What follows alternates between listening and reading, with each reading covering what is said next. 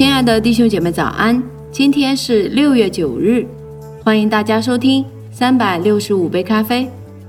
在忙碌一天的开始之前，让我们在三百六十五杯咖啡里面领受神的安息和平静。今天我们将在《获得布道》这本书当中开启一个新的篇章。耶稣是穿上袍子，还是被剥去了呢？人们去教会是为了耶稣，不是因为政治或感情用事，不是因为那加利利人是遥不可及的理想人物。他们不要幻象或神话。如果他们已读过圣经，他们便想在耶稣荣耀的生命中遇见他。有谁不想呢？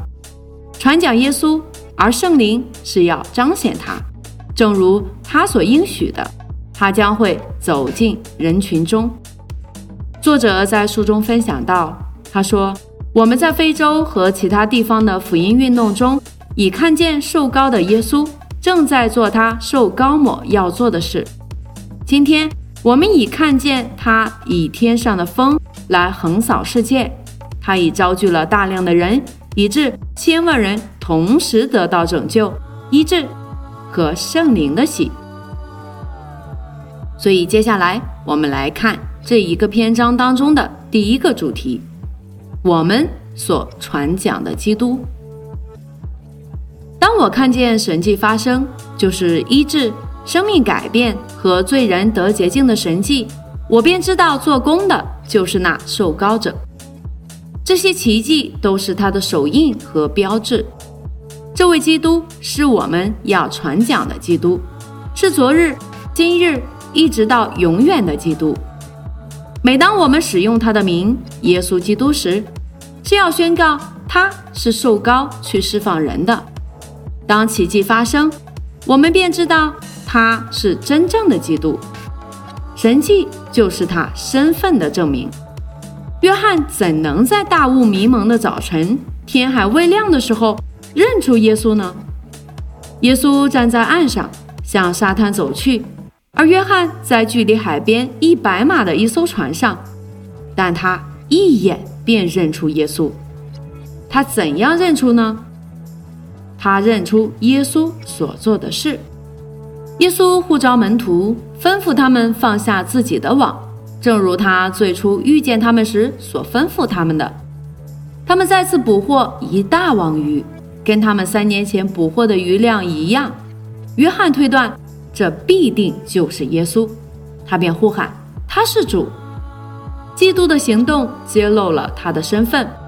但假如耶稣不做同一件事，人们怎知道他是耶稣呢？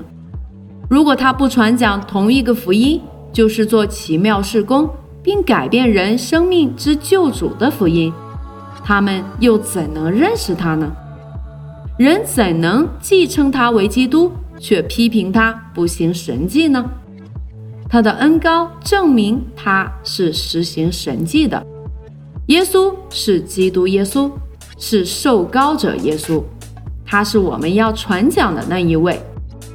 这里有一个很重要的点，就是耶稣只可以做你们所宣讲他会做的。圣灵只能赐福你所讲论的耶稣，至于你没有讲论的，圣灵不能赐福。你若有限的传讲耶稣，他便不能显明自己，除非你宣讲一位救主，否则他不能做出拯救；除非你宣讲一位医治者，否则他不能医治人。多少人因剥去我们宝贵的主身上的袍子而犯罪？昔日人们曾剥去他的袍子，把他钉死在十字架上。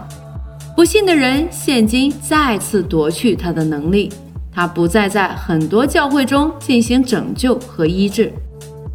保罗形容他在我们的生命中受到束缚，意思是人的心肠狭窄，不容他工作。所以，亲爱的弟兄姐妹们，我们要思想，我们的心是怎样的呢？我们的心有没有留一个空间？给耶稣基督，让他来做他那奇妙大能的工作呢？如果没有，我邀请你打开心，并对耶稣说：“主啊，我愿意更多打开我的心，我不再限制你的工作，我不再限制你的能力，就求你在我的生命当中更多彰显你的大能。”奉耶稣基督的名祷告，阿妹。